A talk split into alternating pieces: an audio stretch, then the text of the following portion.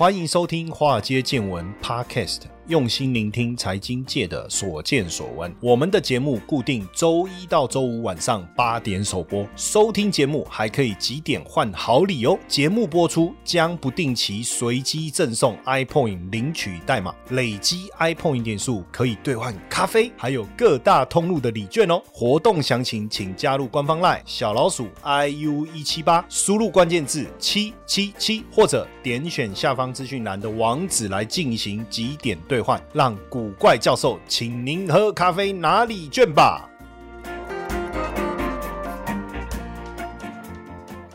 股票市场千奇百怪，见怪不怪。大家好，我是古怪教授谢承彦啊！嗨呀啦，代气大掉啦！为什么大家都说银行不会倒了啊？结果美国的细股银行既然宣布关闭了啊，那我就用代气了，我钱个坑在来底呢？啊，你起码什么样弄啦？哦，这下子头大了，对不对？哦，这没想到银行真的会倒诶！哇，三亿呢，三亿给银行来的呢，卡点会卡呗，你比啊，无人要接吧？哦，真的，投资人也到现场去挤兑了哈。那目前，因为当然这个细股银行在美国哈，他就看你这个银行你有没有做存款保险哈。那他也有做存款保险哦。当然，大家担心说啊，超过的部分怎么办？当然，现在这个叶伦也出来承诺哈，就是说客户的存款都不会有问题。不过，这个真的是这几年来哈第一家美国联邦存款保险公司保险的银行倒闭了。当然还好，他们都有投保美国联邦存款保险哦，所以客户的存款是有保障。可是过去我们都认为说银行不会倒嘛，对不对？那怎么会这样呢？这个问题怎么会那么严重呢？很多人挤在银行门口，我跟你讲啊，坦白讲。发生这种事情哦，你挤在银行门口也没用啦哦。那你进去，你去那个想办法拿钱，不照规矩来，那又是抢银行啊。那所以坦白讲，到现场的意义是什么？对不对？那又不是说你今天到现场闹事的人，你就可可以拿到钱啊，没有去闹的人就拿不到哦。这个是科技新创最喜欢使用的这个细股银行哦，真的是。自二零零八年华盛顿互惠银行倒闭以来，美国目前倒债最大的银行机构，这是美国第十六大哦，拥有资产是超过两千亿美金哦。那大部分他们是放款给美国的科技公司啦、风投啦、新创啦等等哦，超过大概百分之四十都是科技跟医疗的新创公司。那所以他们出现倒闭，因为很多公司包括。像这个网络公司啦，哦，或者是像这个 Roblox 啊，哦，他们可能有百分之五的存款放在这里，甚至有一家 YC 科技公司叫 YC，那他们有百分之三十的资金放在这里，哦，那他们就在 Twitter 上面写说，哦，我们暂时没有办法发放薪水，因为我们现在的钱都在西谷银行捏不出来，哦，就变成这样。大家现在我们就担心说，会不会形成多米诺骨牌效应嘛？就是我的钱放在细谷银行，我领不出来，我只好再去领另外一家。那因为我也担心说之后其他银行的钱领不出来，那我就大量的提领，那就会不会形成一连串的挤兑的一个风暴？那不止这样，就是。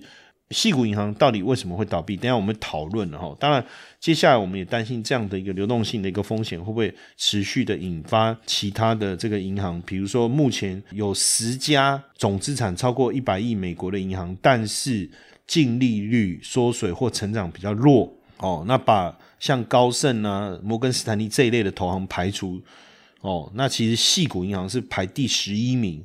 那现在细谷银行。倒了，那它前面这十家会不会有问题？这个就是现在大家担心的哈。那为什么细股银行会出问题？最主要因素其实还是来自于这个资金管理的一个方式哦。也就是说，大部分我我们我们要先去了解整个银行的商业模式。银行的商业模式，银行的商业模式就是经营资金嘛，就是你来存钱，我给你百分之二嘛。我拿到你的钱，我放款出去百分之六嘛，那我就赚中间的四趴嘛。但是它也不是百分之百一定没有风险，因为要给客户存款百分之二的利息，这是一定要付的。但是我收进来这百分之六放款出去的这个利息，有没有可能被客户倒账？所以你就会发现有所谓的信贷跟房贷嘛，或企业贷款嘛。那信贷金额少，利率高。那房贷呢？金额大，利率低，有房子担保，所以也是银行最主要的收益的一个来源嘛。所以基本上它的左手进右手出嘛，赚利差嘛。那扣除银行的经营成本，然后还有必须要承担的风险，那基本上银行是一个很好赚的一个生意嘛。但是到了美国，当然它现在为什么会突然出现问题？原因很简单嘛，一种状况嘛。第一种状况，银行拿到是坏账嘛。也就是说，我放款出去的，放款出去的债务违约了。比如说，当时雷曼兄弟持有的房贷，很多房子的价格大幅度的下跌，那客户就不愿意还贷款了嘛？为什么？因为他一千万的时候，就是房价一千万，他去贷款了七百万，结果房价现在跌到四百了，房子跌到四百了，又卖不掉，那我难道你还愿意付七百块的贷款吗？七百万的贷款吗？没有，不愿意啊，那就摆烂了，对不对？就摆烂了。当时雷曼兄弟的次贷危机其实是这样子来的，这就是一种银行坏账产生的一个问题。那还有另外一种状况是什么？就是期限错配，什么意思？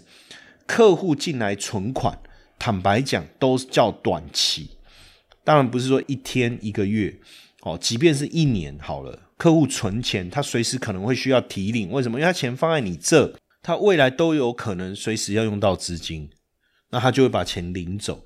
可是呢，当你这个资金是什么样的放款出去，或是你怎么配置？比如说我刚才讲客户的存款，我拿去借房贷，哇，那个是长期的，对不对？甚至很多在这一次出事的细股银行，它一半左右的资金拿去做什么？买债券。那债券如果到期，当然没有损失的个问题。可是如果在这过程中，存款户要把资金取回的时候，你是不是就必须要提供资金、提供现金给客户？那就会有流动性的问题啊！你就必须要怎么样？赶快去，呃，手上如果现金不够，那你就要把你原本持有的资产，例如。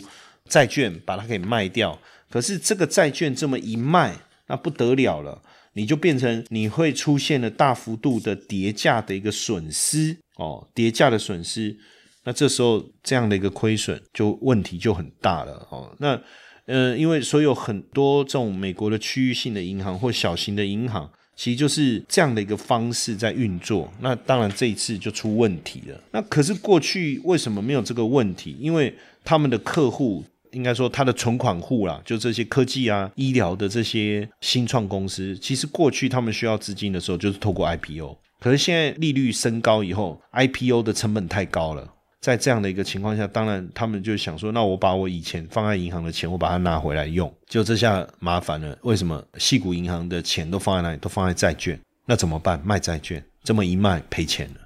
哇，那客户得到这个消息就更害怕了，就更疯狂的提领，就等于形成挤兑了。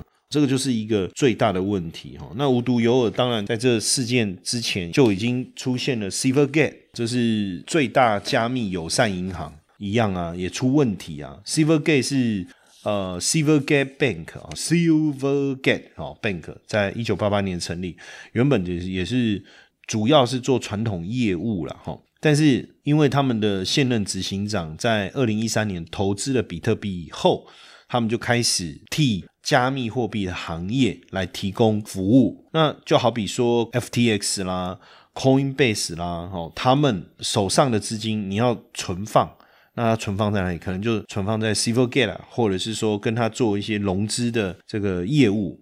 那所以 FTS 出事，那对 Silvergate Bank 来讲就是最大的问题。所以为什么 Silvergate Bank 会遭挤兑，也是因为 FTS 爆雷嘛？哦，FTS 爆雷，因为 Silvergate 这一家公司的成长模式很大一部分跟加密货币市场是挂钩的，尤其是 FTS，所以 FTS 倒闭以后，用户当然对交易所信心遭受打击，就开始提领嘛，挤兑嘛，哦，那就导致了 Silvergate 它加密货币相关的存款暴跌百分之六十八，甚至八十亿美元的客户提款。那就导致 Silvergate 出现了流动性跟偿付的危机，哦，就就变这样，那只好贱卖资产筹现啊，解雇员工啦，一样的问题。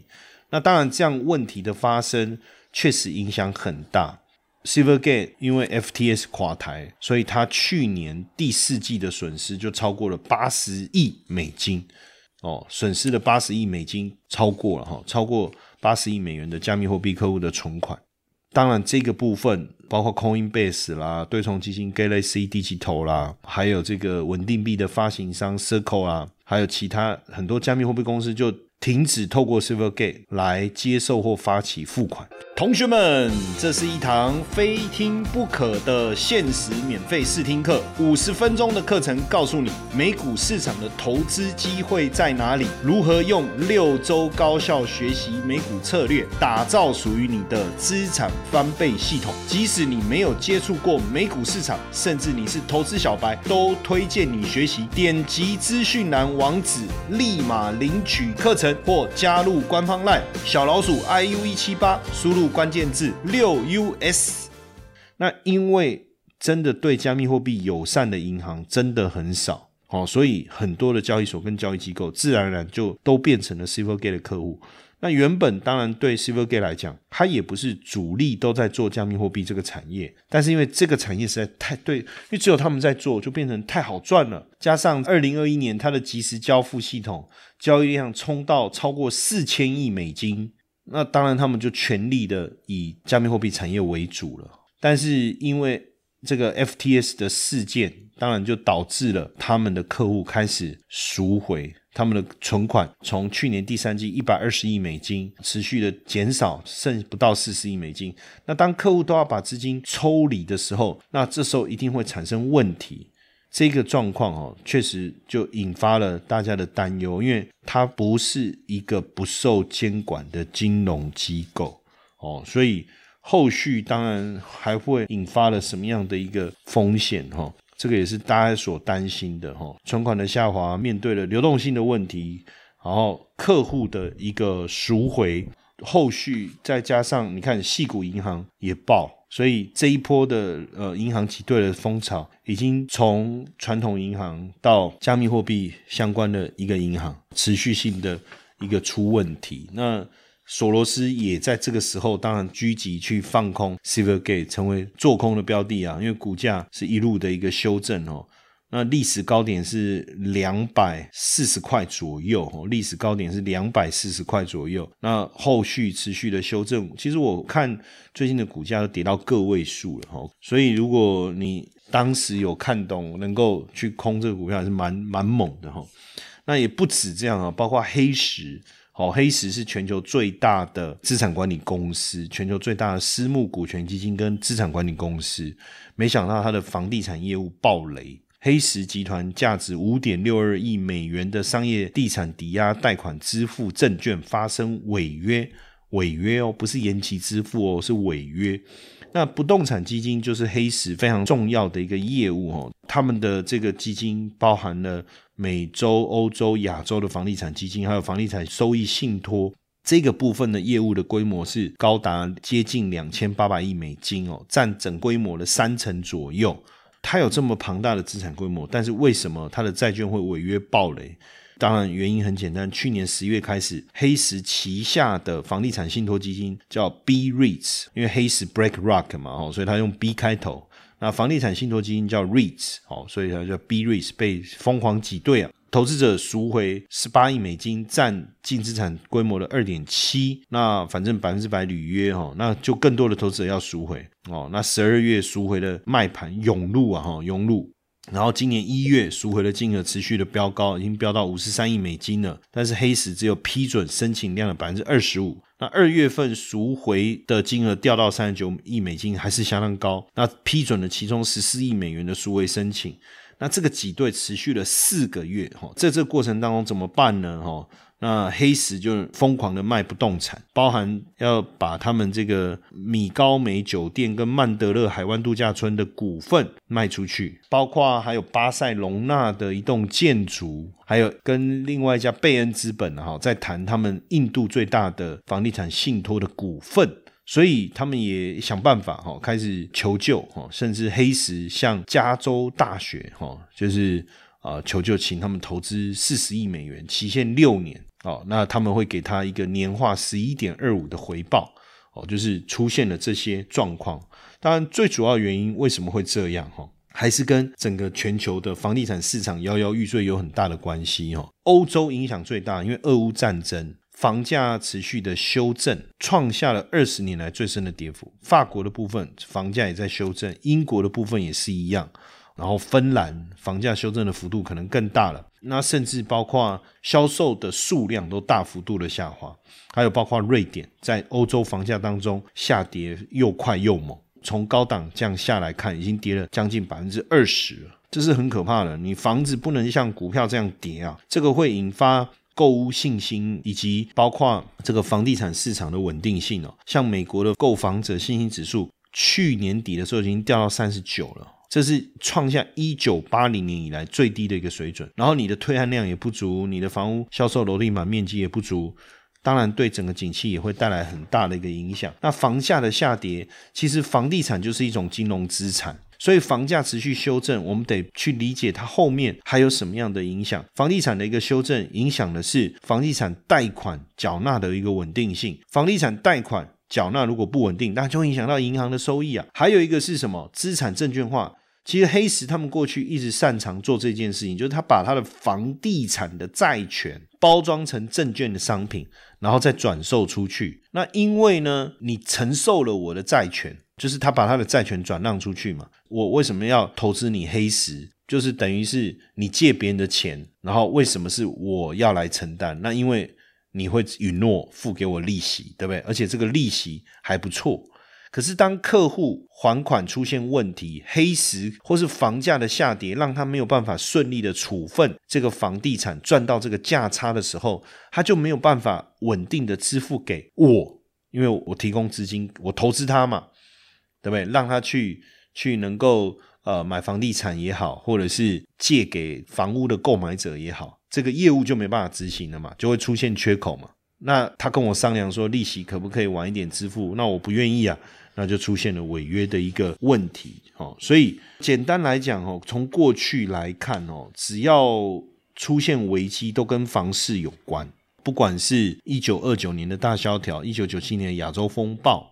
其实都跟地产有很大的关系。一九九一年，日本房地产泡沫破裂，哦，日本经济萧条了三十年。二零零八年次贷危机也是跟联总会持续的加息，刺破了美国房地产泡沫有很大的关系。所以，房地产的一个暴跌肯定会给全球的经济带来影响。这一次哦，我觉得我们要去思考。哦，不管是细谷银行也好，Silvergate Bank 也好，背后出现问题的原因到底是什么？这当中包含了黑石这个模式，就金额来讲，跟它的资产的对比其实不高，大家也没有特别注意。那现在会不会有问题？我觉得主要还是要观察后面整个房地产市场会不会因为持续的升级而有更多问题产生，包括贷款的给付不稳定。那客户可能他就会需要提出他手上的存款，那这个部分又不会影影响到银行的流动性等等。那当然黑石的部分，我们的金融业并没有特别的铺显，所以看起来问题不大哦。那只是说美国的金融机构从黑石到 Silvergate Bank 到细谷银行这样的一个问题，会不会产生连锁的一个效应？哦，目前美国财政部长耶伦也出面喊话，哦，美国的银行体系有它的韧性，哦，那加上从上次的金融海啸以后，他们对于整个金融业是严格监管，哈，那基本上产生系统性风险的可能性不大。那包括桑莫斯前财长桑莫斯也说，第一个这件事要怎么解决不管，重要的是存款户的钱你一定要全额保障。这个非常的重要，要不然绝对会形成恐慌，引发很大的一个问题哈。呃，但是是不是会形成系统性风险？桑莫斯也是认为倒不至于啦哈。不过银行的整并确实有它的必要。当然现阶段也传出说，英国的汇丰银行哈，它一英镑买下细谷银行在英国的子公司，那所以这时候应该会有很多。趁机来购买这些银行的这种机会了哈，诞生就是我们讲整并啊、并购啦等等哈。那有没有可能重演二零零八年？因为二零零八年是真的很可怕。我自己呃也在二零零八年那一年曾经失业，然后去请领失业救济金哦。那个你看十几年前的事情，二零零八年那一次其实冲击真的蛮大的哈。而且我记得那时候很不稳定啊，一直到二零一一年，后来我自己出来创业，所以这个过程中要特别特别的小心啊。我觉得还是要特别注意啦哈。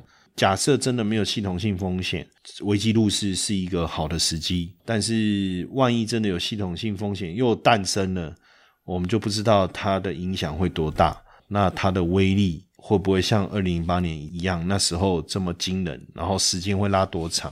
这个就目前我自己心里面是没有一个没有一个那个那要怎么讲？心里没谱了哦。但是你说可不可以维基入市？我我当然觉得 OK。但是你你怎么选择投资的内容，可能就变得比较重要了哈。这个这个部分要来提醒大家。